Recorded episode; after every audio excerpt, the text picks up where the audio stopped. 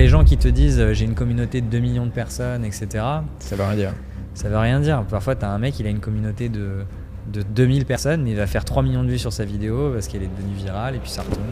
C'est plus des réseaux sociaux, c'est des plateformes de distribution de contenu. Et donc tu peux voir du contenu auquel tu es intéressé. Grosso modo, c'est ça maintenant. Il y a, il y a 3-4 ans, je me suis séparé euh, de Léa, ma femme. Et euh, on a, on- moi, j'ai vécu super mal la séparation. tu vois. Ça a été un moment vraiment difficile. Et je me suis rendu compte d'ailleurs que du coup, j'étais pas super épanoui euh, non plus dans le business. C'est-à-dire qu'en fait, ça avait eu un impact euh, très très euh, puissant sur moi dans mon quotidien, dans mon mood. Et puis même, ça allait jusqu'à mes amis, machin. Tu sais, on dit toujours une idée, ça ne vaut rien. Ce qui compte, c'est l'exécution. Moi, je suis pas d'accord. L'exécution, on la trouve partout. ce qui compte, c'est l'idée.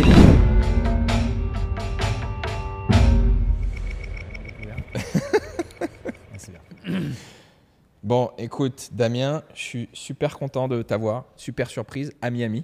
Ouais, à Miami. Je suis ravi, ravi d'être là, ravi de te voir. Ça fait plaisir.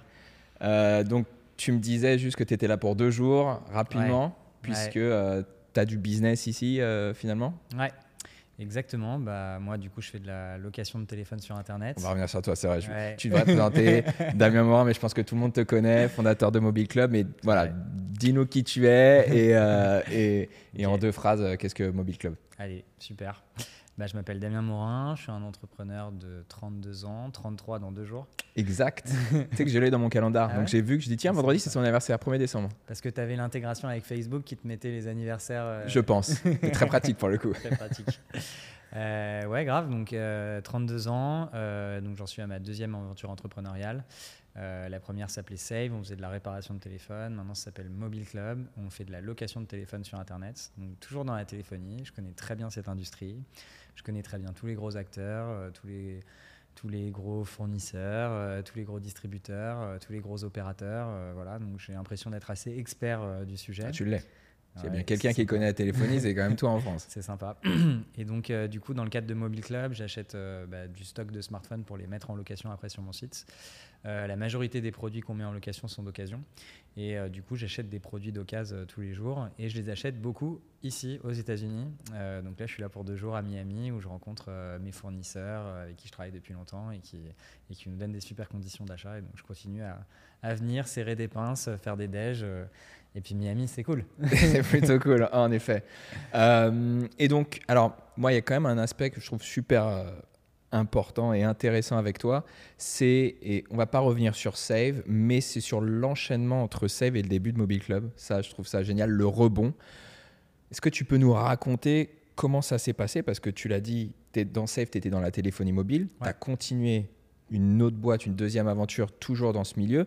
Comment s'est fait ce cheminement et euh, comment tu t'es dit après euh, une aventure exceptionnelle qui a fini comme ça Comment je rebondis? Ouais. Euh, bon, d'abord, il faut remettre un peu dans le contexte de Save de l'époque. Euh, Save, donc, on a vendu euh, en 2017, on a vendu la boîte 12 millions d'euros en février 2017, et c'était une vente à la casse, on va pas se mentir. Euh, je revenais d'un redressement judiciaire. On a, de manière euh, très successful, redressé la boîte en 2016 et tout début 2017. On s'est passé par licencier la moitié de nos, de nos employés, fermer les magasins. C'était une période qui était super difficile pour moi. Euh, mais on, voilà, on a réussi à redevenir rentable. C'est juste que la boîte, structurellement, euh, on avait restructuré la société, nos investisseurs étaient des fonds, euh, ils n'avaient plus trop envie de remettre de l'argent au capital. Euh, on avait pas mal de dettes, on avait quasiment 10 millions d'euros de dettes. Bon, on faisait, on faisait 30, 40 millions de, de chiffre d'affaires, donc c'était pas non plus euh, Mhm. incroyable, mais c'était quand même beaucoup. C'est énorme. Euh, donc en fait, quand la boîte elle a été redressée, on avait éteint l'hémorragie, si je puis dire, mais le business devait vraiment moins intéressant. Moi, je me voyais pas gérer une euh, PME française. Tu vois, j'étais en mode start-up. Donc euh, le projet entrepreneurial, si c'était plus pour faire de la grosse croissance et une potentielle boîte à un milliard, Mhm. euh, moi, pareil, ça m'intéressait un petit peu moins. Et, euh, et donc du coup, on a vendu tout début 2017. On a trouvé une participation d'un de, nos investisseurs donc, qui avait investi dans une boîte dans, dans la téléphonie, qui du coup s'est occupé de, de nous introduire, etc., etc., et qui, et qui nous a proposé une offre sympa. Mais du coup, au moment où j'ai vendu en février, euh, c'est comme si on m'avait retiré un poids des épaules, euh, enfin, vraiment incroyable. C'est-à-dire que en fait, j'avais licencié tous mes employés, euh, enfin la moitié de mes employés.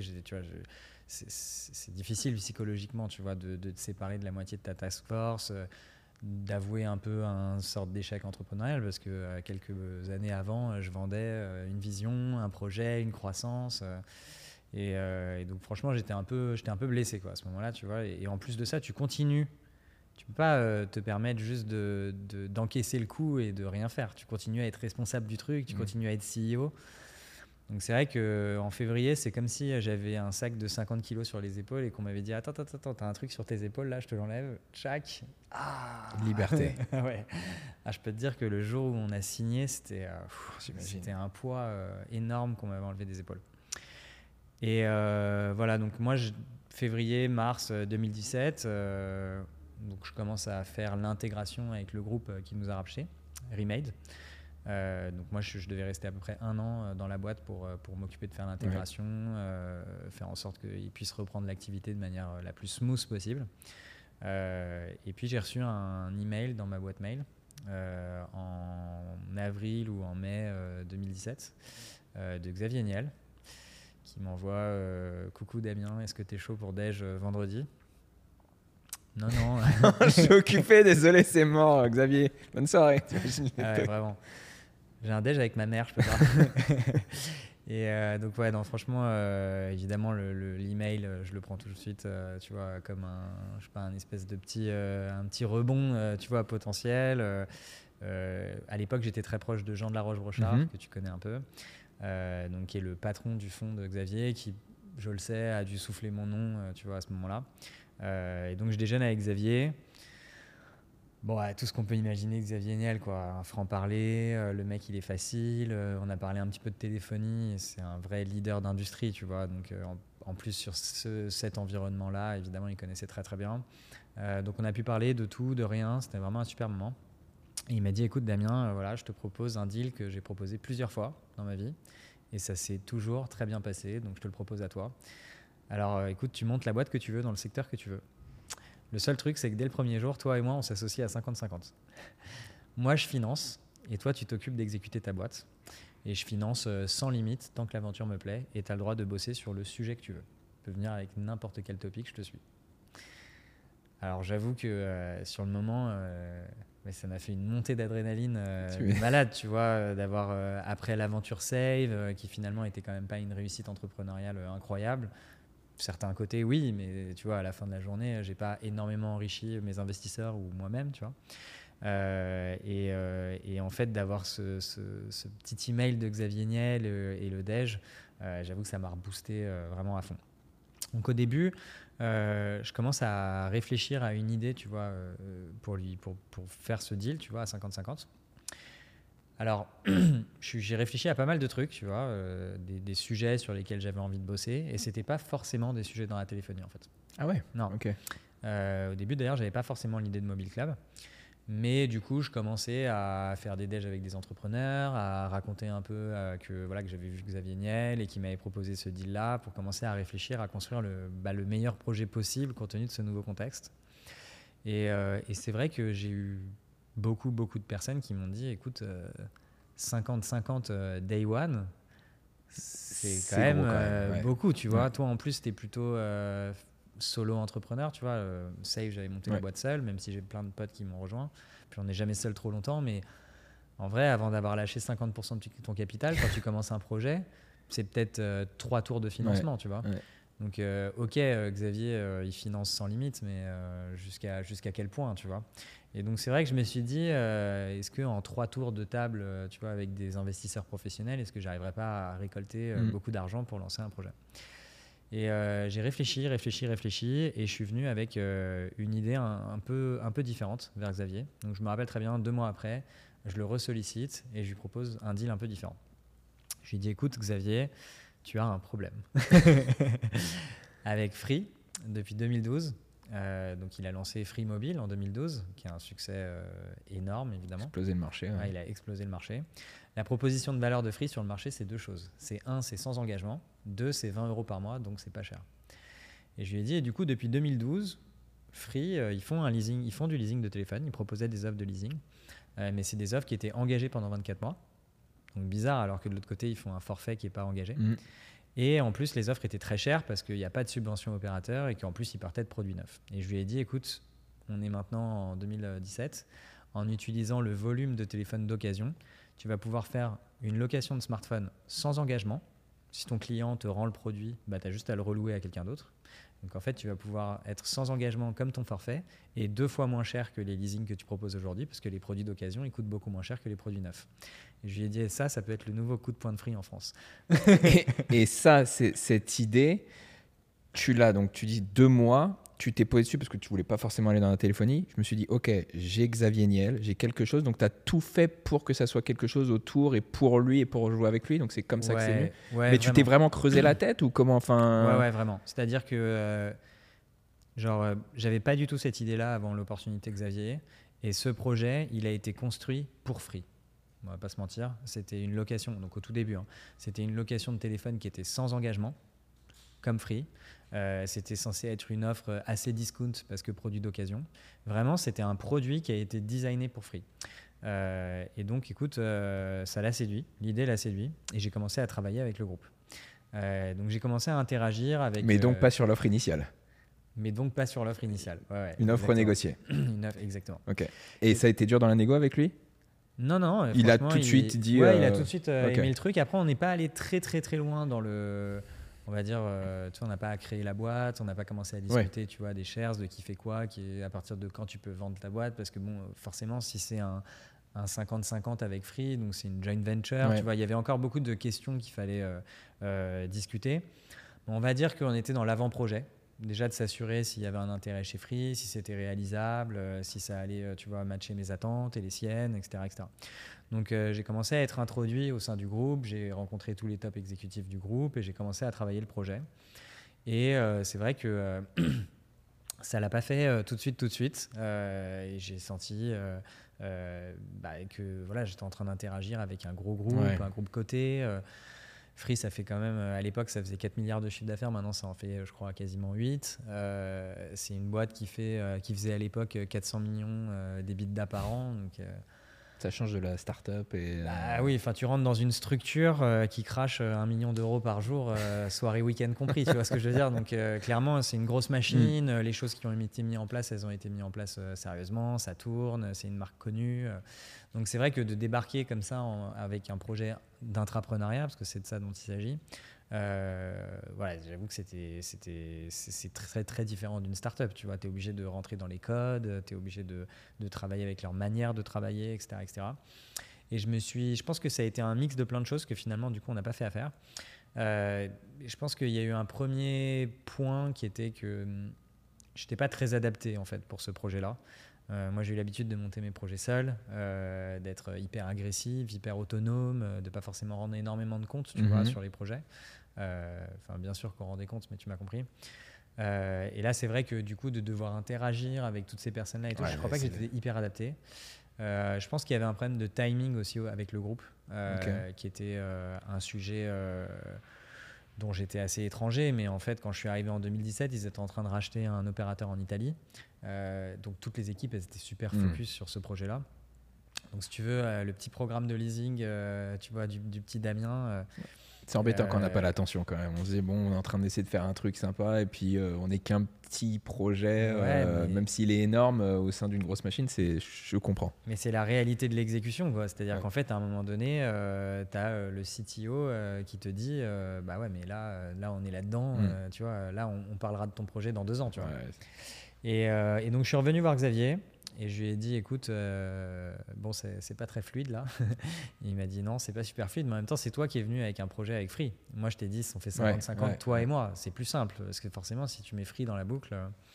Et je lui ai dit, écoute, j'ai trop travaillé pour ce projet pour ne pas le lancer. Et, euh, du coup, je préfère qu'on casse notre deal et je lance la boîte euh, de mon côté en mode startup. Il m'a dit, OK, bah, je serai là à tous tes tours de table pour te financer. Et c'est ce qui s'est passé. On a levé un premier tour seed, il était là. On a levé un tour d'après, il était là aussi. Incroyable, belle histoire. Et donc fast forward, euh, maintenant, donc 2017 t'as lancé, on est en 2023, donc 6 ans. 2018 du coup. 2018. Le temps d'interagir avec Free, de moi faire l'intégration avec le groupe, de réunir l'équipe, de créer la boîte, machin. En fait, on, a lancé. Euh, alors la boîte a été créée en avril 2018 et on a lancé en août 2018. D'accord, août 2018. Et donc aujourd'hui, est-ce que tu as des chiffres clés que tu peux partager pour euh, nous dire à quel point Mobile Club euh, est énorme? Ouais, bien sûr. Alors aujourd'hui, on a 30 000 clients. Cette année, on va faire à peu près 18 millions d'euros de chiffre d'affaires. Il y a une partie de notre chiffre d'affaires qui est de l'abonnement et une autre partie qui sont des refacturations. Mais en gros, euh, on fait pas très loin de 1 million d'ARR, tu vois, sur, pardon, 1 million de MRR sur l'activité mhm. financement. Euh, on a euh, à peu près euh, un bon 20 millions d'euros de stock de téléphone qu'on qu'on fait financer et donc on collecte tous les mois les loyers auprès de nos clients. Et donc justement, ta boîte, c'est une boîte de financement finalement, puisque tu dois avoir tous ces téléphones et ensuite tu vas, tu vas, tu vas les, les, les, prêter à tes clients. Du coup, il faut du cash. Ouais, il faut et de cash. comment tu fais pour avoir tout ce cash et quelle a été toute ta stratégie derrière ça? Euh, bah écoute, il y a eu beaucoup de phases euh, différentes de la boîte. Euh, quand on a commencé, l'idée c'était juste de tester ce qu'on appelle le product market fit. Tu vois, donc on a lancé notre offre sur internet et on a essayé de détecter s'il il y avait vraiment un marché profond et important pour cette activité. du coup, au début, on a acheté quelques, quelques téléphones, mais tu vois, on n'avait pas forcément besoin d'énormément de, de, financement. Mm-hmm. Donc, on a lancé si je puis dire, sans financement. J'ai acheté euh, quelques centaines d'unités, euh, on a créé notre site, un, petit pilote, euh, un système d'information. puis au début, on a carrément envoyé les premiers produits depuis mon salon. Tu vois. on l'a joué très très artisanal au début. aussi parce que c'est un business où tu as besoin de valider beaucoup d'hypothèses avant, de avant de vraiment scaler les volumes. Tu vois, as besoin de savoir c'est quoi ton taux de fraude, c'est quoi ton pourcentage euh, de, taux d'intérêt, c'est quoi. Tu vois, tu as énormément de paramètres qui font que tu peux être profitable ou non. Donc, j'avais pas envie, après l'expérience Save, de lever énormément d'argent, dette, equity et de tout balancer, euh, tu vois, fort. Euh, on l'a pas joué comme ça au lancement. On l'a plutôt joué. bien, on acquiert quelques centaines de clients là au mois d'août, on voit comment ça se passe, on regarde comment fonctionnent les cohortes, on améliore petit à petit notre service et après on grossira. Donc au début, rien. Après, on a commencé avec un crédit fournisseur. Donc, euh, d'ailleurs, d'un de nos fournisseurs qui est ici à Miami, euh, que j'ai rencontré ce matin, euh, enfin que j'ai vu ce matin. C'est-à-dire qu'en fait, ils nous vendaient les produits, mais on avait 18 mois pour payer. Ok. Et Super. par contre, c'était pas gratuit. ils, nous, ils nous ajoutaient un petit pourcentage de taux d'intérêt sur, les, sur les, les mensualités qu'on devait payer, tu vois, sur les 18 mois. Donc ça, ça a été la première dette qu'on a trouvée. Après, on a trouvé un peu de dette bancaire. Ensuite, bon, il y a eu le Covid, donc j'ai pris tout ce que je pouvais prendre en PGE. C'était pas mal. on a récupéré 1,5 million de PGE. Après, Explique PGE pour. Ouais, pardon. Euh, je sais même plus quelles sont, quelles sont les initiales. Je sais pas non plus. mais donc c'est un programme de l'État français où en fait on pouvait avoir un prêt de l'État pendant la période du Covid. Hmm. Euh, c'était euh, à l'époque, c'était euh, soit ta masse salariale de l'année dernière, soit un pourcentage de ton chiffre d'affaires. Après, en fonction de, ta, de ton secteur, tu avais des règles différentes, mais pour nous, c'était ça. Donc, donc, on a très très vite récupéré cette dette supplémentaire qui nous a permis de continuer à grossir. Et puis, et puis l'année dernière, on a, on a closé. ah non, non, pardon, entre les deux, j'ai levé après de la dette auprès de privés euh, j'ai levé à peu près 10 millions d'euros euh, auprès d'investisseurs euh, privés de type Business Angel. Alors c'était des gros business angels qui faisaient des, des, gros tickets de l'ordre de 1 million, 2 millions d'euros. T'as quoi T'as à peu près entre 5 et 10 personnes Ouais, exactement, entre 5 et 10 personnes. Bon, c'est les usual suspects à Paris. moi, je suis très, très bien intégré dans l'écosystème tech parisien. Euh, c'est ma deuxième boîte, je suis à peu près de la même génération que les premiers qui ont fait des gros exits. Euh, et donc ces mecs-là qui ont beaucoup mieux réussi, que moi sur ces dix dernières années, bah, ils avaient du cash à déployer. Et moi, je leur offrais 12% de rendement. Donc c'était quand même un rendement euh, très intéressant. Mm. Et puis en plus, c'était assez dérisqué pour eux parce qu'on était toujours dans une situation où on avait un niveau de dette inférieur à la valeur de notre stock qui est loué en fait. Donc c'est pour ça que pour nous, ça a été assez facile de lever ces, on appelle ça des comptes courants d'associés, hein, tout simplement, parce que les mecs étaient aussi investisseurs en equity. Euh, en fait, c'était une situation où en fait euh, j'ai un actif moi qui sont les téléphones. J'ai cet actif là que je peux mettre. Euh, tu vois que potentiellement si la boîte elle tombe demain, bah on vendra les téléphones et on pourra rembourser ses dettes. Tu vois donc c'est une situation qui donne une certaine sécurité à ces investisseurs. Donc c'était un peu lié à notre activité. Et puis euh, là, euh, l'année dernière, on a closé notre premier investisseur institutionnel, donc qui est un fonds. Euh, c'est le plus gros fonds de dette en asset management en France, qui s'appelle Eiffel. C'est l'investisseur, par exemple, de Alma, tu sais, les trois fois sans frais. ça fait sens du coup pour eux. Et bah ouais, trois fois sans frais. moi, je suis un 24 fois sans frais. 24 fois avec frais, mais tu vois, c'est un, peu le, un peu le même concept. Mm. et voilà pour la dette. Ok. Et est-ce que tu peux nous dire, pour revenir un petit peu sur, sur le produit et les process, comment ça se passe justement? Parce que tu le dis, tu récupères plein de téléphones, non seulement d'un broker qui est à Miami, mais d'autres aux États-Unis. Quel est le process jusqu'à ce qu'il arrive dans les euh, mains du, du, consommateur, du, client? Ouais. Alors, bah, je passe des commandes. C'est très bizarre d'ailleurs, parce que c'est un milieu qui, est très artisanal en vrai. Euh, tu négocies euh, à chaque euro, euh, chaque produit, etc. c'est un marché qui fonctionne avec des grades, grade A, B, C, D, qui sont en fait l'état cosmétique du téléphone que tu vas acheter. Un grade A, c'est un produit qui est quasiment neuf.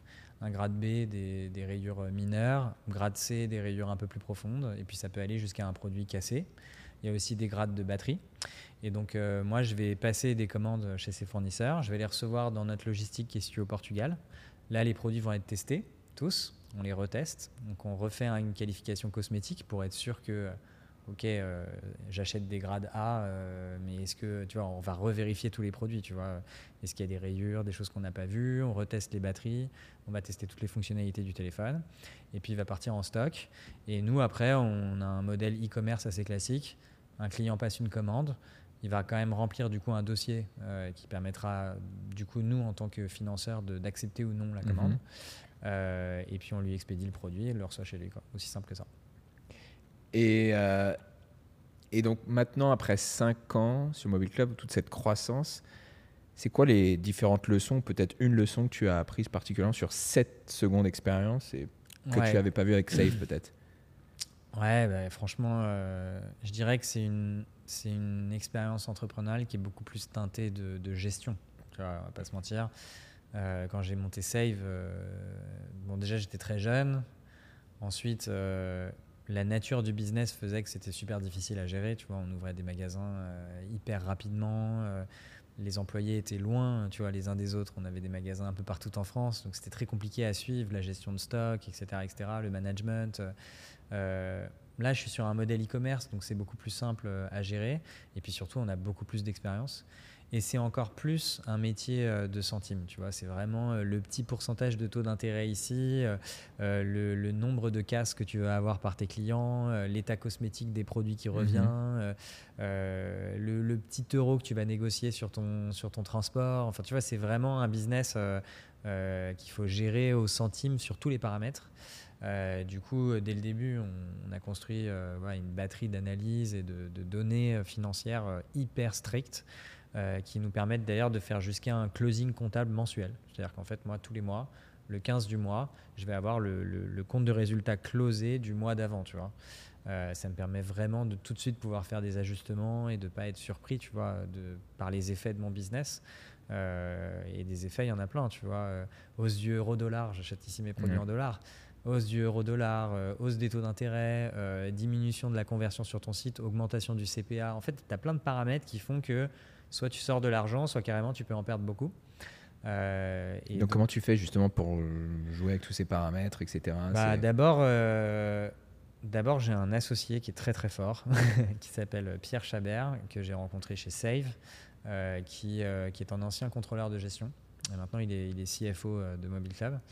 Euh, et du coup, on va dire que euh, il y a des sujets sur le financier sur lesquels il ne va pas forcément avoir euh, des réflexes incroyables. Par contre, sur la partie contrôle de gestion, si tu veux, c'était son métier pendant longtemps. Donc, vraiment, c'est incroyable ce niveau de, précision qu'on peut avoir sur notre business et qui font que du coup, sais, souvent on dit euh, le management et la prise de décision, il ne faut pas être un génie. Il faut juste déjà avoir la data. Ouais. Le simple fait de correctement avoir tes chiffres suffit normalement à te faire prendre des bonnes décisions. Mhm. C'est sûr qu'en par contre, si tu n'as pas les bons chiffres ou tu n'as pas la bonne data, c'est là que ça devient difficile de, de- de prendre une bonne décision. Mais le business, c'est assez logique, c'est des additions et des soustractions, tu vois. Tout le monde peut comprendre ça. Euh, tout le monde peut comprendre un business, euh, je sais pas, de vente de fringues dans un marché. Ouais. Mais c'est la même chose à plus grande échelle. Euh, c'est des plus et des moins. Le business, il est souvent logique. Ce, qui est parfois fâcheux, c'est qu'en fait, les, entreprises n'ont pas les bonnes datas, elles n'ont pas les bons indicateurs, et c'est comme ça qu'elles prennent des mauvaises décisions, par exemple, en augmentant les dépenses marketing alors qu'il faut surtout pas, en fait, parce qu'ils sont en train de perdre de l'argent, euh, d'augmenter la croissance alors qu'il faut pas, de mal négocier ce contrat. euh, donc, euh, avoir la data, c'est souvent euh, 90% du, du- du problème, et, et- et c'est ce qu'on a bien construit chez Mobile Club. Ok, donc ça c'est peut-être une des grosses différences, peut-être avec ton expérience euh, de chez Ouais, Save. 100%. ouais, ouais, Donc c'est mise en place de process, rigueur, on a les datas et à partir de ça on va prendre des décisions et ça va découler tout seul. Save. euh, Donc des fondations très solides en les fait. dès le 3-4 premières années, on a changé, euh, je sais pas, tous les ans de, de DAF, tu vois. Donc c'était- vraiment compliqué. On n'avait pas des bons chiffres. Ok. Euh, tu parlais de, de- de CPA. Euh, Ouais. C'est quoi tes principales euh, sources d'acquisition euh, de, de clients? Je sais que tu fais un petit peu de tout, euh, mais j'ai aussi entendu dans bah, dans d'autres podcasts justement que tu avais peut-être une approche qui était moins agressive qu'avec Save, dans le sens où voilà, tu dis ça, ça va prendre le temps de, de, bah, de se développer petit à petit par les efforts qu'on aura mis en place dès le début. Où est-ce que tu en es aujourd'hui? Et donc du coup Ouais. Comment Ouais, ça ouais, marche bien sûr. Euh, bah, c'est vrai que déjà, il y a pas mal de choses à mettre en place euh, avant même euh, de commencer à dépenser beaucoup en marketing, que ce soit online ou offline. Je pense que les bases, c'est déjà le parrainage, une marque solide, une architecture SEO, tu vois, qui tourne bien. Ouais. Ce qui permet déjà, même s'il n'y a plus aucun levier marketing, même s'il n'y a plus aucune dépense marketing, bon, bah, tu fais déjà euh, tes petites commandes, on te retrouve facilement, tu as des comptes de réseaux sociaux qui sont visibles, tu as un, une- un positionnement SEO qui fait que tu drives quand même du trafic, un parrainage qui fait que tes clients, ils te ramènent quand même d'autres clients. Euh, ça déjà, ça permet de construire une base euh, la plus saine possible. Et après, écoute, je fais rien de farfelu. Euh, Google, Facebook, Insta, euh, TikTok et Snap, voilà, c'est ça mes plus gros leviers d'acquisition. Nous, nos clients, ils ont entre 18 et 35 ans. Euh, c'est des gens qui sont, qui sont intéressés déjà par avoir un bel iPhone. Ouais. Donc, c'est souvent des gens qui aiment bien prendre des belles photos. Il se trouve que c'est aussi des gens qui aiment bien les mettre sur les réseaux sociaux. donc ils sont dessus. Donc, ces gens-là sont souvent sur les réseaux sociaux. Euh, c'est pareil, il faut pas être devin. non mais malgré tout, ça. tu pourrais te dire, euh, je sais pas, est-ce que tu as déjà fait de la pub télé par exemple? Alors on n'y est pas allé parce que les tickets minimums ils sont, ils sont Sont- assez élevés et on n'a pas encore des dépenses marketing euh, voilà, qui sont... euh, qui sont euh, Enfin, voilà, je ne dépense pas euh, 10 millions d'euros par an et qui me permettent de- d'envoyer euh, plusieurs millions dans la télé. Parce que c'est vrai que la télé, euh, beaucoup, beaucoup de startups et de e-commerçants y sont allés et tout le monde te dit, bon, il faut quand même un minimum. Ouais. Tu vois. Si tu penses que tu vas craquer le truc avec une campagne à 50 000 euros, non, tu vois, il faut, il faut envoyer souvent, il faut envoyer régulièrement, il faut quand même avoir un certain nombre de passages par spot euh, pour que ça finisse par rentrer dans la tête. Et par défaut, la télé, c'est cher. Donc, euh, euh, donc non, on n'est pas encore allé là-dessus, même si je- parfois j'ai un peu le feeling que c'est, ce serait ce qu'il faudrait pour faire connaître Vraiment plus la mass marque. Ouais. market et euh, Ouais, ok. Et euh, vous avez fait ou vous faites toujours de l'influence? Non, on n'en fait plus. On en a fait un tout petit peu il y a deux ans. Bah, je trouve que les, en vrai, les nouveaux algorithmes de Instagram font que, de toute façon, c'est- pareil.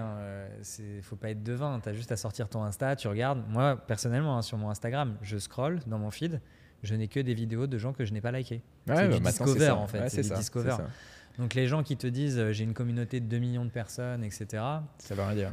Ça veut rien dire. Parfois, tu as un mec, il a une communauté de de 2000 personnes, mais il va faire 3 millions de vues sur sa vidéo parce qu'elle est devenue virale et puis ça retombe.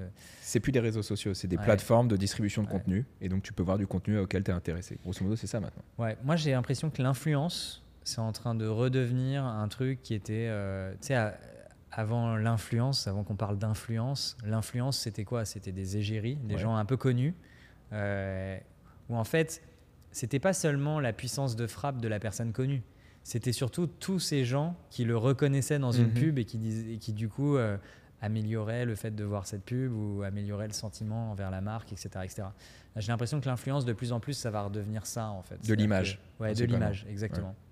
Non, je, suis- je suis- d'accord avec ça, puisque de toute façon, on voit que les, les performances, elles sont quand même moindres par rapport à avant. Je pense Ouais. que les gens, ils, ils en ont un petit Ouais. peu marre euh, de ça. Bah, moi, j'ai fait carrément une. euh, je voulais vraiment voir de mes yeux, tu vois, euh, cette différence entre, euh, entre les d'algorithmes, entre la période, euh, on va dire avant Covid, avant Covid et post-Covid. On va dire à peu près ça, tu vois, sur Instagram.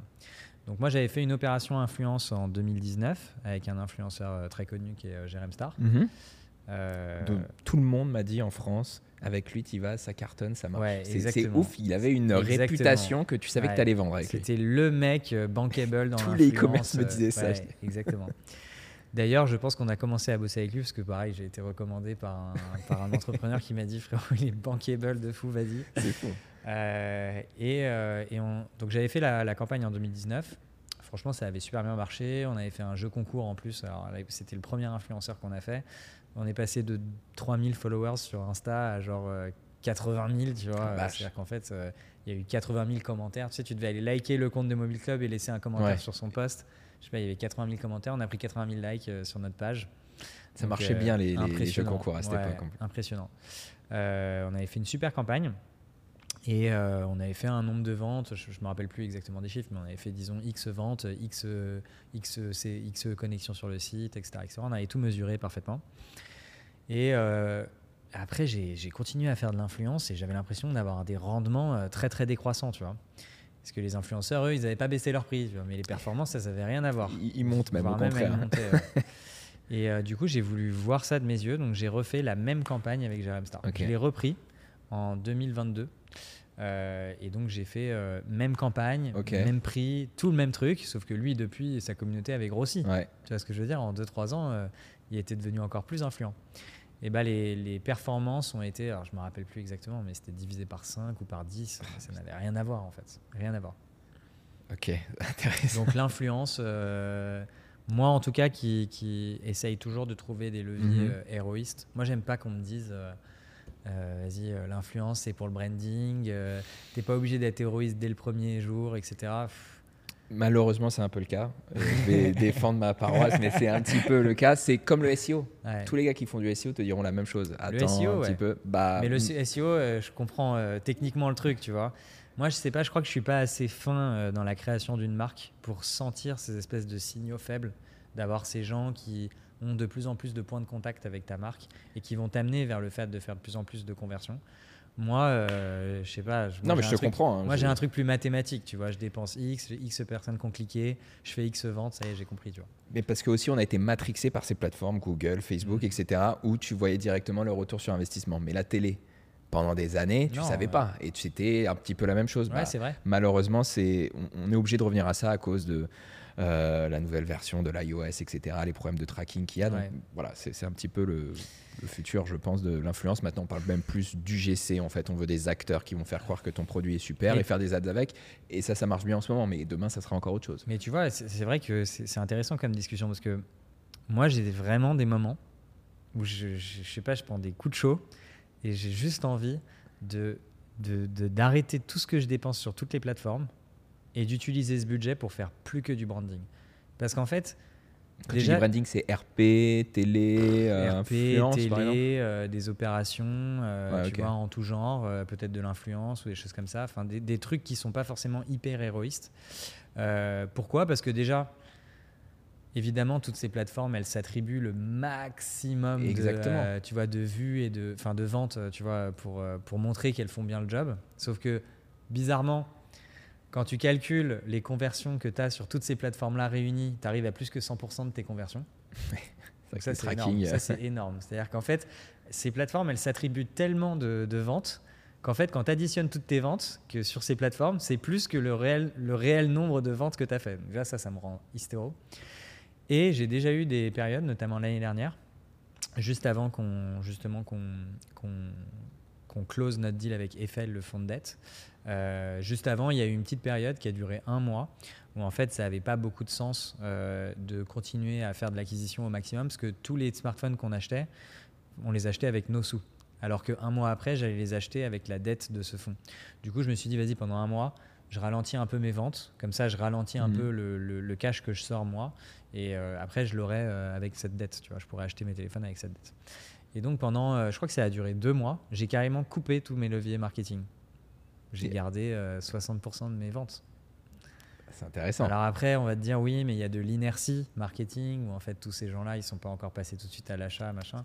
Certes. Ouais, sauf que l'inertie, euh, quand tu vois, c'est 30 jours post-click, post-view, euh, c'est censé durer que 30 jours, Mm. tu vois ce que je veux dire? Bon, Je sais pas. Mais j'avoue que j'ai des moments où j'ai l'impression de me faire un peu tromper par ces plateformes. J'ai juste envie de tout couper.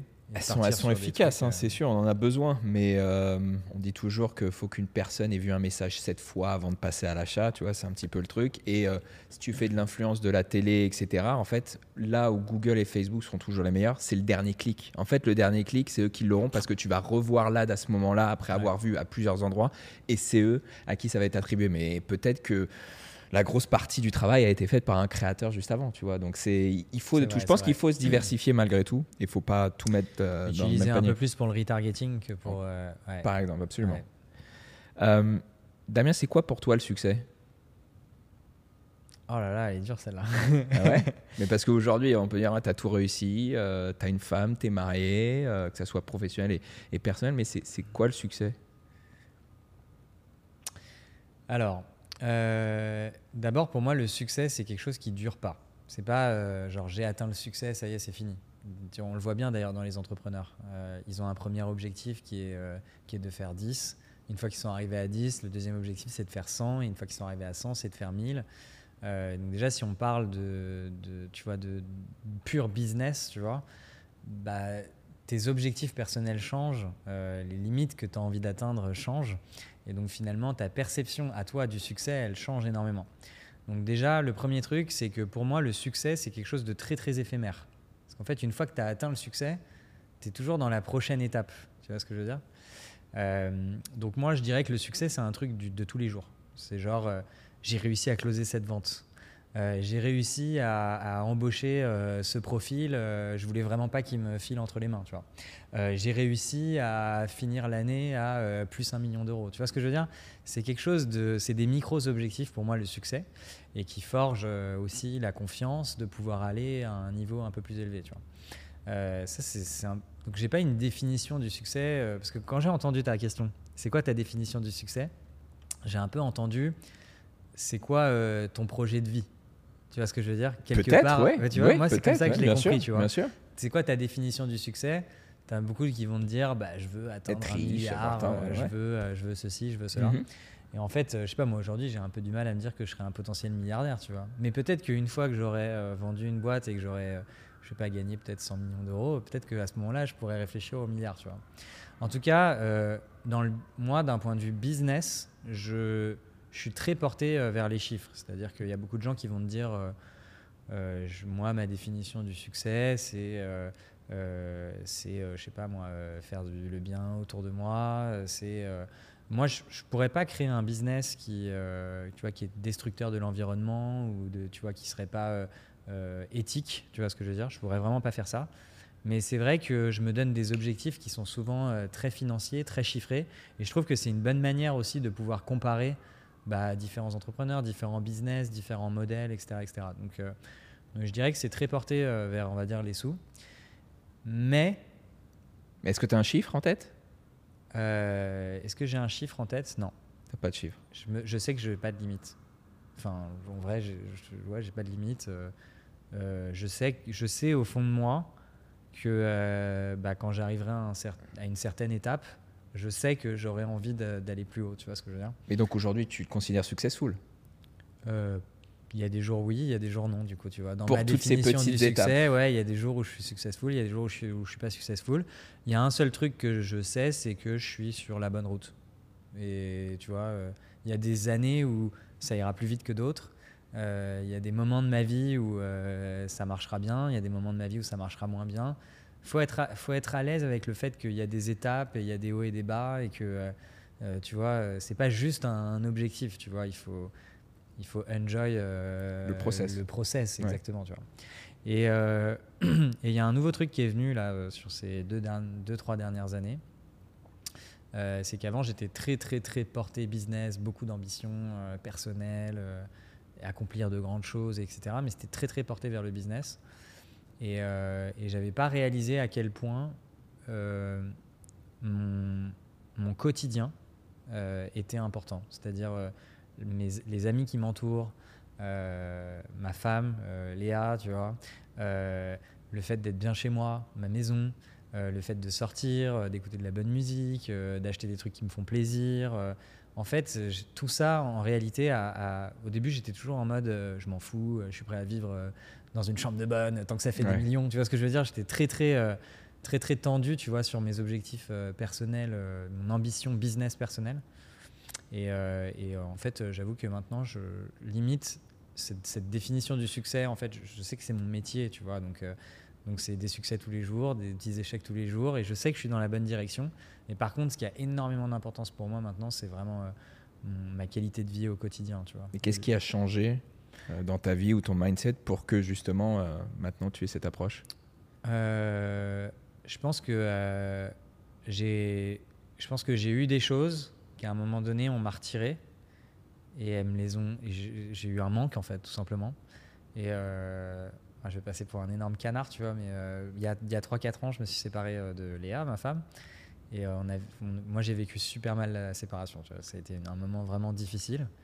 Et je me suis rendu compte d'ailleurs que du coup, j'étais pas super épanoui euh, non plus dans le business. C'est-à-dire qu'en fait, ça avait eu un impact euh, très très euh, puissant sur moi dans mon quotidien, dans mon mood. et puis même, ça allait jusqu'à mes amis, machin. J'ai vraiment mal vécu, tu vois, la rupture. Et du coup, je me suis rendu compte à quel point c'était important que je sois bien quotidiennement, tu vois, pour potentiellement avoir du succès. Et du coup, maintenant, j'y mets, je mets beaucoup d'importance au fait de bah, partir en vacances, alors qu'avant, j'étais en mode non, je pars pas en vacances, je bosse, tu vois ce que je veux dire. Et en fait, maintenant, je comprends que, ok, c'est bien de bosser, mais c'est aussi euh, les vacances avec les gens que tu aimes bien et qui sont bienveillants autour de toi, et puis on te donne de l'amour, où euh, tu vas faire euh, une activité qui te, tu vois, qui te plaît, qui t'aère l'esprit. En fait, c'est tout ça qui va faire que tu vas être successful dans le business, tu vois, aussi. Et, euh, et du coup, voilà, aujourd'hui, je, je, je, je mets beaucoup d'importance dans, dans le quotidien. dans ton bonheur en fait personnel qui va avoir un impact derrière sur. euh, Et j'essaye de le construire euh, de plus en plus, tu vois. Et comment tu fais pour. Alors, tu dis, je trouve ça génial que c'est chaque étape, tous les jours qui te construisent et c'est ça ton succès. Mais sincèrement, je trouve qu'après le temps, c'est difficile d'être joyeux après des petits trucs. Tu te dis limite, c'est une banalité, etc. Oui, j'ai signé un nouveau client, oui, j'ai ci, oui, j'ai ça. Mais comment tu fais, toi, pour faire des sortes de rappels de, de contexte et dire, Hey, c'est quand même beau ce que je suis en train de construire Alors, euh, c'est très facile. Moi, mon métier, c'est euh, d'être un, un exécutif euh, stratégique, tu vois. En tant que CEO, ton métier, c'est d'avoir de la vision. Mhm. C'est d'arriver avec des idées, euh, de savoir les faire exécuter, tu vois, au bon niveau et de donner de la visibilité aux gens. Donc moi, je fais quoi? Je fais des business plans, euh, je regarde le marché, euh, je regarde les gros acteurs, je me compare. Et donc, euh, j'ai beaucoup de, choses dans mon quotidien qui me permettent de, savoir qu'on va dans la bonne direction. Tu vois. Ça peut être aussi simple que combien de chiffre d'affaires j'ai fait l'année dernière, combien de chiffre d'affaires j'ai fait cette année. Bah, si tu as fait plus 30%, tu sais que tu as avancé. Et tu te dis que si je refais encore 30% l'année prochaine et que je fais encore 30% l'année prochaine, bah, en fait, par rapport à 3 ans en avant, bah, on a peut-être fait x3, tu vois, dans la taille de la boîte, ou x2,5, il faudrait recalculer ce que ça fait, je sais pas, x2, x2,5, peu importe. Mais en tout cas, moi, mon métier, c'est justement de, créer euh, une stratégie avec de la vision et de pouvoir le justifier, tu vois, auprès des équipes. Les gars, on en est là, euh, on va embaucher tant de personnes, demain nos projets stratégiques, c'est ça, c'est ça, c'est ça. Et donc, mon quotidien, c'est de prendre de la hauteur. Donc, j'arrive à construire suffisamment d'indicateurs pour me rendre compte qu'on va dans la bonne direction. Ok. Sur un autre sujet, qu'est-ce que. Alors, on n'est pas des vieux, mais on est un petit peu plus vieux maintenant. Euh, Qu'est-ce que tu penses de la, la nouvelle génération euh, des entrepreneurs, les jeunes entrepreneurs, Mm. par rapport à, à celle peut-être qu'on est? Parce que Alors, tu, euh, tu investis pas mal, toi, en plus, ouais. dans des, des startups ou autres, euh, mais même. Enfin, oui. Ouais, bien sûr, ouais. tout ça. Euh, en fait, euh, je, alors ouais, donc déjà pour commencer, c'est vrai que moi j'ai investi dans pas mal de, projets depuis 2015, euh, donc j'ai vraiment l'occasion de rencontrer des nouveaux entrepreneurs.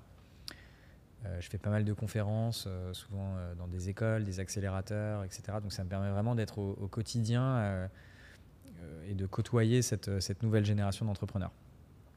Alors je vais faire tellement le boomer en disant ça, mais Non, non, mais justement, c'est euh, pour ça que je pose la question. parce mais que je trouve que je trouve que la nouvelle génération en fait elle est elle est à la fois euh, elle est- alors déjà sur les points positifs euh, ils sont nés avec la technologie Donc, quand nous avant euh, d'ailleurs je trouve que c'est un peu bizarre on est encore en train de parler de- d'entrepreneurs tech et d'entrepreneurs non tech mais en fait la tech elle est partout ça n'a aucun sens Euh, donc en fait euh, Aujourd'hui, c'est des gens qui connaissent les nouvelles technologies, qui savent exactement comment ça fonctionne. En plus, maintenant, il y a des outils qui sont tellement incroyables. Tu crées un site internet en 10 minutes. Tu peux même créer un logiciel SaaS. J'ai un de mes anciens employés qui a monté un SaaS en no-code en deux mois. Tu regardes le truc, tu fais, c'est chaud. Vraiment, c'est très très chaud. Sans aucun dev, tu vois. Il n'y a plus d'excuses maintenant. Non, donc c'est vrai qu'aujourd'hui, en fait, il y, a y un tel niveau de technologie partout qui, qui, en plus est accessible avec très peu de moyens, qui fait que bon, voilà, ces gens-là, ils vivent dans, un, dans, un, dans, dans quelque chose de nouveau. Et d'ailleurs, euh, les chiffres parlent pour eux. C'est-à-dire que on a vu sur les cinq dernières années, juste les cinq dernières années, euh, des boîtes passer de 0 à 1 milliard de valorisation en, en moins de un an. Tu vois, Binance, c'était la première, mais il y en a eu quelques autres après.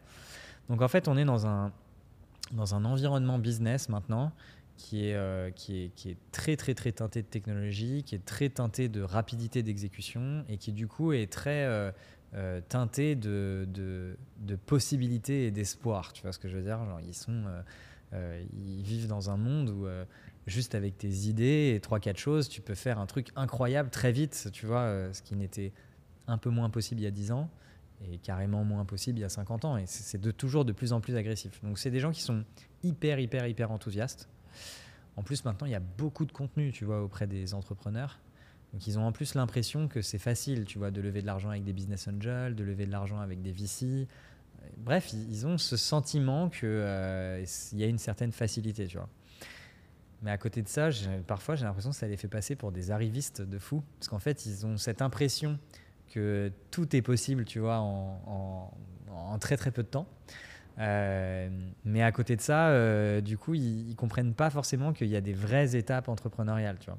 C'est con, mais quand tu regardes un petit peu les, grosses startups, tu vois, euh, qui, qui ont surperformé sur ces dernières années, tu te rends compte que tu as énormément de repeat founders, tu as énormément de gens qui sont pas des jeunes de 22, 23, 24 ans, mais qui sont plutôt des, des gens qui sont dans l'industrie de la tech depuis longtemps, etc. Et en fait, on oublie que- que- qu'il y, a- qu'il y a quand même quelques étapes. Donc, euh, je, trouve ça, je trouve ça assez euh, dissonant et je trouve que ça crée des, des- alors ça crée des destins formidables, mais ça crée aussi des gens qui sont en échec entrepreneurial, exactement comme ils pourraient être en échec scolaire. Mhm. Et c'est dommage parce que c'est tout simplement parce qu'ils n'ont pas compris ces étapes. Il n'y a pas eu cette étape de mentorat, de, de, rentrer dans une boîte tech et de comprendre comment ça fonctionne, etc.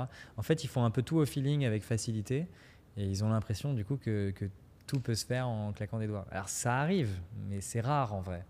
Les, les gens les plus successful, euh, tu vois, dans l'écosystème startup, bah, c'est quand même des gens euh, euh, qui sont des repeat founders. Et tu, tu dis que justement les, les plus vieux, quarantenaires, trentenaires qui, qui réussissent, on les oublie. Moi, je ne sais pas si on les oublie, mais en fait, on les entend pas ou on les voit pas. Et contrairement à celui qui a 20 ans, qui vient à peine de se lancer, qui fait plein de posts LinkedIn, tu as l'impression qu'il a déjà tout réussi et euh, qui va euh, te vendre une formation pour euh, comment l'avoir fait alors qu'il a très peu d'expérience. Et je me dis, quand je te vois toi avec toute l'expérience que tu as été en France un des plus gros entrepreneurs et pourtant pas si présent que ça sur les réseaux, est-ce que c'est peut-être pour ça qu'on voit pas ceux qui sont un petit peu plus vieux ou on les oublie comme tu dis? Et pourquoi d'ailleurs D'abord, c'est très gentil. Je me sens pas non plus un, des, un, un- un si gros entrepreneur en France que ça. Ah. alors écoute, pourquoi déjà, c'est vrai, pourquoi je suis pas plus sur les réseaux sociaux? Déjà, alors, je suis pas très à l'aise avec le contenu qui est diffusé sur les réseaux sociaux sur la partie business. Sur la partie consumer, bon, j'ai pas d'avis, j'ai pas d'avis sur le sujet, mais sur la partie business, en fait, avant le contenu business qui avait du sens, c'était euh, c'était genre des, des, articles de blog qui avaient été pensés et réfléchis, tu vois, avant d'être écrits, euh, avec euh, des grosses justifications. C'était des bouquins, c'était des choses comme ça. Donc tu retrouvais du contenu qui avait, de, qui avait moi je trouve, beaucoup de valeur, mhm. mais parce qu'il avait pris du temps à être construit et qu'il y avait un médium de transmission qui était une plateforme de blog ou un livre ou un truc qui, qui en fait euh, permettait d'aller profondément, tu vois, dans la démonstration que tu as envie d'apporter à ton audience. Là aujourd'hui, euh, si tu veux, les réseaux sociaux, moi quand je vais sur LinkedIn, euh, c'est c'est-à-dire qu'en fait les gens sont à la recherche que de buzz. Ils écrivent un truc qui buzz en 10 lignes, mais en 10 lignes, tu as le temps de rien dire. Euh, en fait, les gens se sont habitués pour le contenu consumer, tu vois, sur Instagram, d'avoir de la vidéo rapide, euh, euh, des, vidéos de 10 secondes, des photos, des petits textes, Twitter, machin, nan, nan. En fait, on s'est habitué à avoir un contenu très snack, très snacking, tu vois. Je fais partie de, ça, donc malheureusement, c'est vrai. C'est bien. Mais le problème, c'est que euh, c'est pas avec euh, ce type de contenu, je trouve, que tu que arrives vraiment à construire des boîtes et à créer euh, beaucoup de valeur pour, pour les audiences, si. Mais, et justement, tu te dis pas, tiens, moi, je vais aller faire du contenu qui est long, peut-être. tu n'avais pas un médium à un moment si, donné j'avais un blog qui était super lu d'ailleurs. à l'époque de Save, quand on est en 2016, quand on, avait fait le, quand on est rentré en redressement judiciaire, malheureusement, j'avais écrit un blog post, il avait été lu à 450 000 fois. Euh, et du coup, tu n'as juste pas l'envie de, de, continuer, la motivation bah, En fait, le truc, c'est que tu sais, sur LinkedIn, tu mets ton lien de blog, euh, il te fracasse ta, ta performance parce que c'est un lien externe. Euh, en fait, les gens, ils sont sur LinkedIn, ils sont en train de swiper, en fait. Enfin, ils sont en train de scroller comme ça, mhm. tu vois, et d'avoir du contenu snack. Ils vont pas cliquer sur ton truc, ils arrivent sur un blog post énorme, ils vont pas prendre le temps de le lire. En fait, les gens, les gens ont juste changé un peu leur manière de consommer du contenu. Donc euh, je sais même pas si, si, je faisais un blog aujourd'hui, ça aurait, j'arriverais à construire une grosse audience, je sais pas. En tout cas, si mon objectif c'est euh, d'être un défouloir pour moi, ça marche. Parce que euh, voilà, j'écris un blog post, ceux qui ont envie de le lire, ils le lisent. Mais si je décide d'y mettre vraiment du temps, d'y consacrer, je sais pas, plusieurs heures par semaine pour rédiger des trucs qui sont très justifiés, bon bah quelque part il faut que ça ait une certaine performance tu vois donc euh, je pense que le contenu qualitatif il marche quoi qu'il arrive. Si tu crées un contenu de qualité qui est peut-être pas dans les codes exacts in fine ça, ça va fonctionner par fonctionner ouais. je... ne sais pas si je suis capable je suis pas non plus euh, tu vois un journaliste ou je sais pas non non mais bon c'est ça intéressant en fait je trouve qu'on a ce besoin euh, d'avoir aussi des gens plus expérimentés qui se mettent plus en avant. Ah, je, trouve ça juste un petit peu dommage que. Euh, je trouve ça trop dommage sur LinkedIn de, voir aucune, aucun tête connue. Quoi. Voilà. Les gens qui performent le plus sur LinkedIn, c'est des gens qui ont monté des petites boîtes avec 10 employés, 15 employés. En fait, c'est et je dis pas qu'ils sont pas intéressants. Non, mais c'est génial, mais il faut d'autres exemples, d'autres histoires. Euh, ouais, il faut aussi des entrepreneurs un peu plus high level, qui ont vécu des choses un peu plus, peut-être un peu plus, un peu plus majeures, tu vois. Bien sûr. Euh, et je trouve dommage, en effet, que qu'il n'y ait pas tant d'entrepreneurs euh, plus successful que ça en France qui s'expriment sur des, sur des plateformes comme LinkedIn. Je suis d'accord. La balle est dans ton camp, hein, du coup. peut-être, peut-être. Mais, alors justement, une différence aussi entre peut-être la nouvelle génération et l'autre, c'est que la nouvelle génération parle que de hacks, de routines, de machin pour être plus performant, plus productif. Est-ce que toi, tu as des choses, peut-être une routine passé cette mode euh, Non, non, encore. Les douches froides, les machins. Euh, est-ce ah que toi, tu as, quelque chose qui fait que tu te sens plus performant au quotidien Ou alors euh, Bah oui. Bah, moi, je pense que la routine, c'est important. Tu vois, avoir un truc avec tes repères, tu vois, avoir tes repères, je pense que c'est important. Euh, on les a tous, euh, je sais pas, c'est la manière dont tu disposes tes apps dans ton téléphone, c'est la manière dont tu l'utilises, la manière dont tu vas créer euh, ton environnement de travail sur ton ordinateur. Tout ça, c'est une forme de routine, tu vois. et ça devient encore beaucoup plus fort dans, ton quotidien. C'est pour ça qu'il y a tous ces bouquins, Miracle Morning, machin, tu te lèves tous les matins à la même heure, mais en même temps, c'est vrai.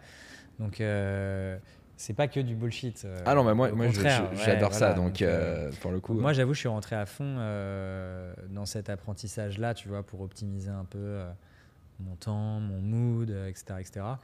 Mais bon, je fais rien d'incroyable. euh, moi, je, moi, je me lève tous les matins, je fais du sport, voilà, Ouais. avant d'aller au boulot. Euh, J'ai la chance. de- à jeun ou petit-déj avant? Euh, à J'aime bien qu'on soit précis ouais. là-dessus. Euh, non, je mange une barre. Ok. Je me lève, je mange une barre, je me fais pas de café parce que faut, faut que, faut que ma- je- moi si je bois, si je mange pas vraiment en fait avant euh, le café, je, je le- je le digère assez mal. Ok. Euh, et puis en plus, j'ai je sais plus pourquoi, mais c'est c'est plus, c'est pas très bon en fait de boire un café tout de suite. Tout de suite, réveil, non, parce que tu as ouais. des, des. En fait, t'as- je sais plus comment ça s'appelle dans le corps humain, quelque chose qui te permet de te réveiller naturellement. Ouais, et donc ça. le café, ça. ça, ça le va. coupe. Ouais, Exactement. exactement. Euh, donc moi j'ai la chance de vivre euh, dans une maison et euh, d'avoir une salle de sport chez moi. Ah, magnifique. Ouais, Ah ouais. ça c'est trop bien. Donc je me lève le matin, je me lève le matin, je chope un truc à manger et je descends dans ma, dans ma salle Parfait. de sport. Je fais 40-45 minutes de sport. Ensuite je remonte, je me fais un petit déj, je prends ma douche, je prends mon scoot et je vais au boulot. Voilà. Ça c'est le, le truc classique. Après j'ai beaucoup optimisé mon emploi du temps. Je fais euh, quasiment toujours des déjeuners extérieurs. Parce qu'en fait, euh, comme on- avec la visio maintenant, on rencontre plus, on voit plus physiquement les gens, Mhm. sauf pour manger avec eux. Donc euh, il y a quand même des moments où tu as besoin de connecter. C'est très difficile de catch-up euh, sans avoir un sujet particulier sur, euh, sur une visio. Enfin, tu vois, tu vas pas te faire une visio avec un copain. Tu Non, c'est sûr, Tu vas pas te faire une visio avec un de tes investisseurs. Tu vas pas te faire une visio s'il n'y a pas de sujet particulier, tu vois, il y a que le déj en fait. Et comme moi, je suis un entrepreneur très euh, networking. As des entrepreneurs, ils détestent ça, ils sont tout le temps euh, Mhm. dans leur boîte et ils font que exécuter. Euh, moi, euh, moi, je suis, moi, je suis pas forcément un exécutant euh, hors pair. J'estime que ma valeur à moi, c'est justement d'être la personne qui prend le recul sur la boîte et sur les situations. Il n'y a pas que moi d'ailleurs, j'invite tous mes top managers à aussi, eux aussi, prendre du temps pour eux, prendre du recul. C'est important. Et plus tu es stratégique, plus il faut le faire quelque part. Parce que plus ta décision euh, de direction va avoir de la valeur versus ton exécution. L'exécution, tu sais, on dit toujours une idée, ça ne vaut rien, ce qui compte, c'est l'exécution. Moi, je suis pas d'accord. hein. L'exécution, on la trouve partout. euh, ce qui compte, c'est l'idée. C'est ta Ah, c'est vision. marrant. C'est mais évidemment. Alors, l'idée n'a pas de valeur. Parce que euh, l'idée. euh, Mais deux mais- personnes qui vont avoir la même idée, s'il y en a un qui va exécuter mieux que l'autre, il va en gagner. fait, si c'est juste l'idée, ça, ça veut rien dire juste l'idée. Parce que tu, tu donnes. Ok. tu dis à deux gars, en- on est en- en- dans les années 2005, ok? Tu dis à deux mecs, une des plus grosses boîtes dans le monde, ça va être Facebook. Et tu expliques, Facebook, c'est un réseau social dans lequel les gens ils postent des photos, machin. Mais tu leur montres pas à quoi va ressembler Ouais. Facebook, ok? Tu leur donnes à tous les deux l'idée, ok? C'est pas l'exécution qui va primer c'est plutôt la manière dont ils vont exécuter cette idée, mais la manière dont ils vont exécuter, c'est la vision, c'est un truc un peu artistique. Euh, tiens, moi je pense qu'il faut mettre le chat à cet endroit-là, je pense que les photos, euh, tiens, on pourrait mettre un filtre sur les photos, tu vois, toutes ces choses-là, en fait, ce ne sont que des idées dans l'exécution. C'est ce ex- dire. c'est c'est- ok, c'est un petit peu plus profond que l'exécution selon toi. Mais tu as pris l'exemple de Facebook qui est pour le coup bah, un exemple où tu as des gars qui avaient l'idée Ouais. et l'autre leur a pris et a fait la même chose avec l'idée, tu vois. Enfin, Ouais, a fait mais- quelque chose qui a marché et les autres rien. Ouais, mais quelque part, euh, si on pense que Mark Zuckerberg, il a fait que exécuter, il a eu aussi, Non, il a été évidemment. hyper stratège, Visionnaire, tu vois, bien il a sûr, été non. hyper visionnaire, Non, il a bien été sûr. hyper stratège, et puis je pense que c'est un product guy hors pair pour avoir réussi à construire un produit que les gens veulent, tu vois ce que je veux dire Mais ça, c'est un truc euh, un peu artistique, tu vois. euh, Je, je comprends. C'est-à-dire qu'en fait, euh, c'est peut-être le next move de ta boîte. C'est peut-être le déjeuner que tu vas faire avec ton pote et qui va te dire euh, Tiens, regarde, euh, j'ai pensé à ton site et en fait, c'est marrant là, à cet endroit-là, il n'y a pas le bouton. Alors qu'en vrai, moi, c'est marrant quand j'ai ouvert le truc, j'ai eu envie de cliquer là, tu vois. Et c'est peut-être le truc qui va te faire 20% de conversion en plus et qui va faire décoller ta boîte alors que c'était les 20% qui te manquaient. En fait, tu vois, euh, euh, l'exécution pure de venir voir le mec et de lui dire Je veux un bouton là, ça, ça n'a pas de valeur, je trouve. Ça, cette exécution-là, Ouais. on peut la trouver n'importe où. C'est Oui, c'est vrai que moi, dans l'exécution, j'en- j'englobe aussi le fait d'avoir eu l'idée ou d'avoir testé euh, plusieurs fois, itéré de mettre Ouais. ce bouton-là. Mais, euh, Mais bon, ok. Donc tu fais des déj pour avoir toutes ces infos tout le temps. et- Exactement, me connecter avec le marché, euh, entendre des histoires qui vont peut-être m'inspirer, à amener un nouveau truc dans la boîte, etc. etc. Donc, ouais. Donc déjeuner quasiment tout le temps à l'extérieur. Euh, et après, écoute, euh, rien de sorcier. Hein. Je ne suis, pas un biohack. Euh, non, non, mais bon, c'est intéressant. Tu as des mentors? Est-ce que j'ai des mentors? Ou des personnes que tu vois ou qui t'influencent, qui t'ont influencé ou... Ouais, bien sûr. Bien sûr. Déjà, toutes les personnes que j'ai au board, moi, c'est des, des, personnes que que je valorise tellement d'un point de vue business que je prends énormément de conseils, euh, je m'imprègne de, euh, bah, de ce qu'ils disent, de la manière dont ils communiquent, euh, de, tu vois, de leur manière de faire.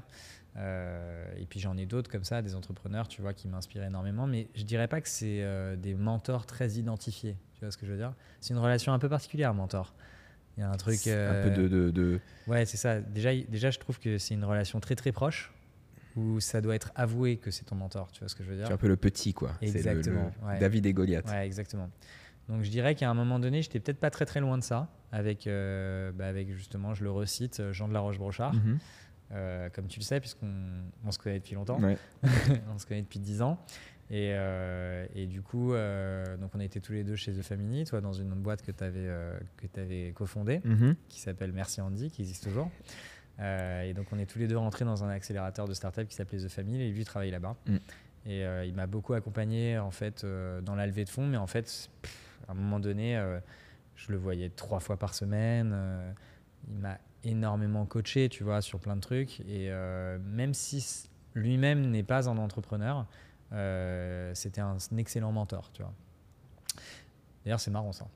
Tu vois, un excellent mentor alors que lui-même n'est pas du tout un entrepreneur. C'était peut-être un coach finalement, sur un point précis, à un moment précis de ta vie qui t'aidait. Tu vois Je sais pas, Joker.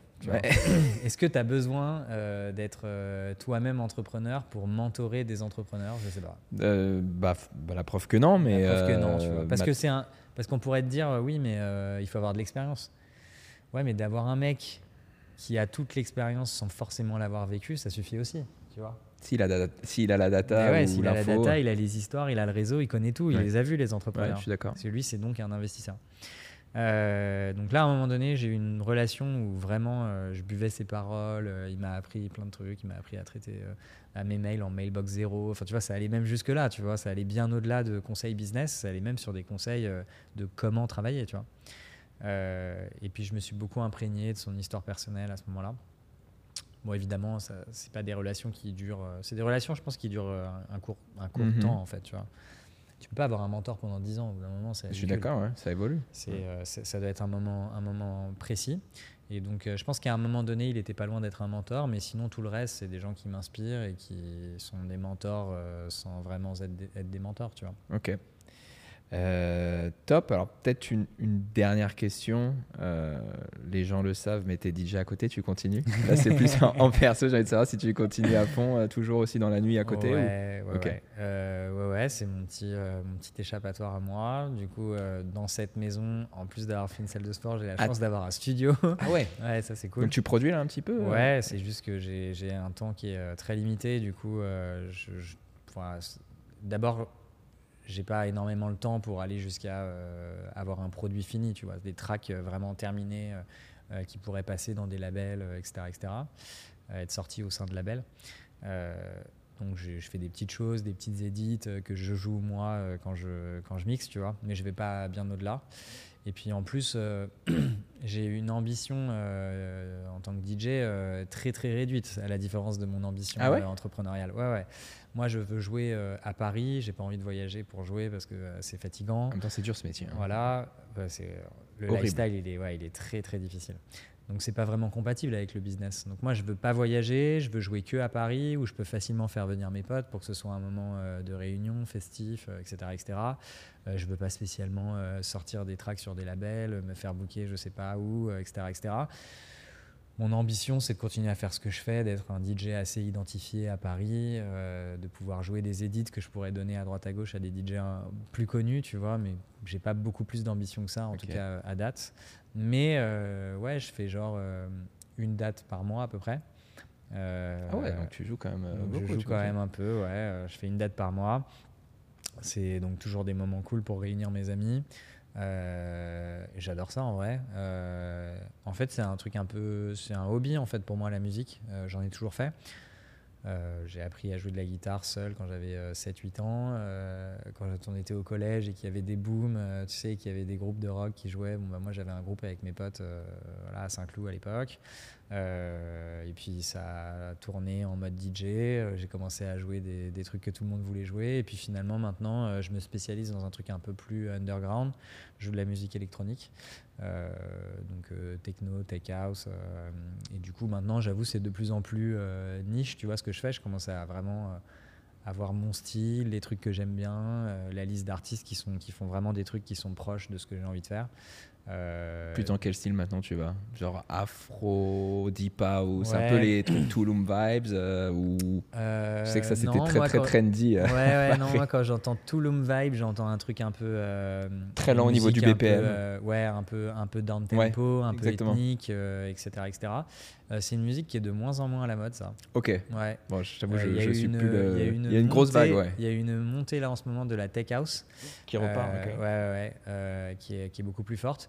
Du coup, en fait, tous les DJ au monde, même les gens qui jouent un peu techno, même les gens qui jouaient euh, down tempo, euh, tu vois, euh, etc. Tout le monde en fait est teinté de cette évolution de la tech house aujourd'hui. Euh, même des articles, des artistes, tu vois, par exemple comme euh, donc pour ceux qui sont qui aiment bien écouter de la musique, qui nous entendent. Donc, euh, je sais pas si tu connais par exemple le groupe Bedouin, c'est des Oui, oui, Américains. bien sûr. voilà, c'est des Américains. en ils live, sont- ils sont new-yorkais, ouais, grave. Bon, eux, typiquement, tu vois, quand tu me parles de la vibe Tulum, euh, down tempo et tout, pour moi, c'était les rois de ça, tu vois. Ils, vrai. avaient une musique assez ethnique, assez lente. euh, euh, J'ai trouvé très très fort. Mais il y a une telle montée de la tech house que, objectivement, quand tu es dans un club, aujourd'hui, tu écoutes Bedouin, c'est pas très très loin d'être de la tech house. Alors Mm. après, c'est toujours teinté de leur identité à eux, avec de, de la musique un peu. euh, parfois un peu berbère, un peu, Ouais. tu vois, des sonorités un peu orientales.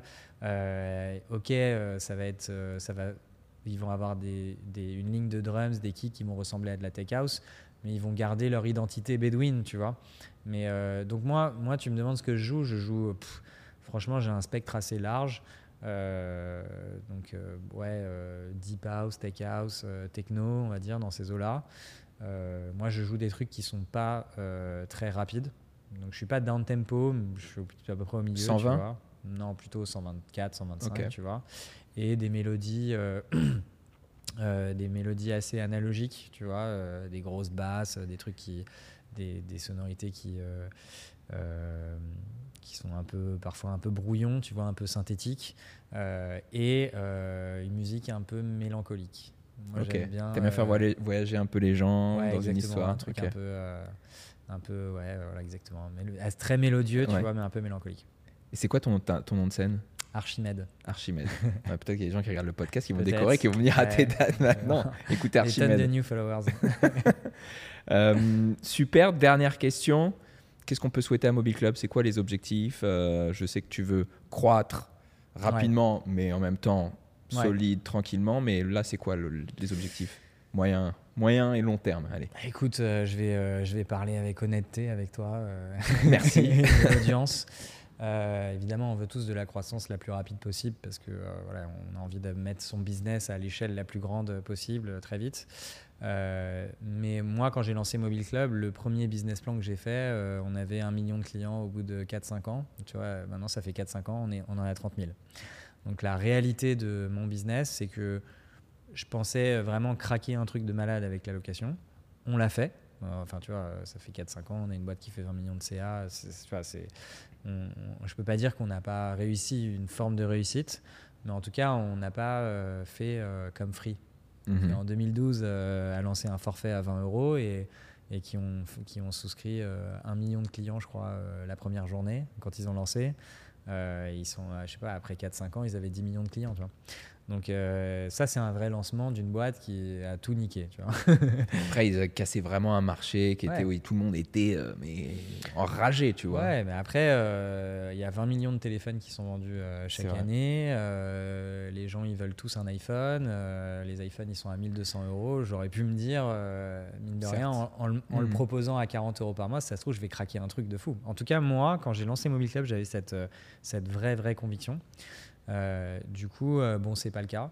Euh, donc moi, mon objectif maintenant, c'est de réfléchir à la meilleure manière de packager ma boîte. Tu vois donc il faut de la croissance, il faut de la tech solide et surtout, il faut une boîte rentable. Parce qu'en Mhm. gros, les gens, quand ils rachètent une boîte, si la boîte, elle perd beaucoup d'argent, quelque part, c'est un peu problématique. Ils vont pas savoir comment trop la gérer, etc. etc. Donc mon objectif maintenant, c'est d'avoir la meilleure croissance possible en étant rentable. Donc euh, là, on est EBIT positif depuis euh, juin. Notre objectif, c'est de faire une année prochaine comptable, fiscale, euh, rentable. ce qui ne sera pas le cas de cette année, mais ce sera normalement le cas l'année prochaine. Donc, de se mettre dans la meilleure croissance possible en étant rentable et d'avoir un truc qui soit rachetable, tu vois, potentiellement par un gros. Sous combien de temps? Bah écoute. Euh, quand, quand, quand, ça sera le bon moment Ouais, ça, si, si j'ai une offre cool le mois prochain, euh, j'irai, tu vois ouais. ce que je veux dire, évidemment. Euh, après, euh, après j'estime qu'on euh, on a peut-être encore au moins 12-24 mois de travail avant, de, tu vois, avant peut-être d'avoir un truc okay. sympa à vendre. Mais si ça se trouve, dans 12-24 mois, ça ne mordra pas. Et puis, tu as un mec ouais, qui viendra toquer à la porte dans 4 ans. Tu sais comment ça marche. Hein. L'entrepreneuriat, on ne sait jamais trop. Surtout quand on parle de sortie, pff, on ne sait jamais trop. Donc, mais ça fait du bien d'entendre parler de patience. Ouais. Dans, dans aujourd'hui où tout doit aller très ouais, vite, ou si t'es pas millionnaire à 22 ans, t'as raté ta vie. Parce que c'est un peu ça ce que ressentent les, les, les, jeunes. Donc ça fait du bien de tu vois, bah, d'entendre en fait, dire que ça prend le temps. Le truc, c'est que quand t'as pas commencé, c'est facile d'avoir une ambition incroyable. Ouais. Puis après, quand tu es là dans ton business, euh, tu es dans un, une certaine forme de réalisme. Tu vois ce que je veux dire? Donc, euh, mais je sais que j'aurai ce même euh, cheminement. Euh, admettons, demain, je vends Mobile Club et je vais relancer une nouvelle boîte. Je vais avoir le même cheminement. Encore une fait, fois. Bah oui, c'est-à-dire qu'en fait, je vais vouloir remonter un projet le plus ambitieux possible, tu vois, peut-être même plus gros et plus ambitieux que Mobile Club. Donc, je vais parler euh, de très gros chiffres, de très gros marchés, euh, d'ambition démesurée, de croissance démesurée. Et puis après, bah, quand on lancera, on sera dans notre ouais. réalisme, tu vois, euh, que ça marche ou pas, ou entre les deux. Enfin, tu vois, donc c'est voilà. plus facile quand tu n'as rien fait, en fait, quand tu n'as pas lancé. C'est sûr. Eh ben, merci beaucoup, euh, Damien. Avec plaisir. Et puis, on te souhaite euh, tout le meilleur pour la suite, du coup. Merci, trop cool.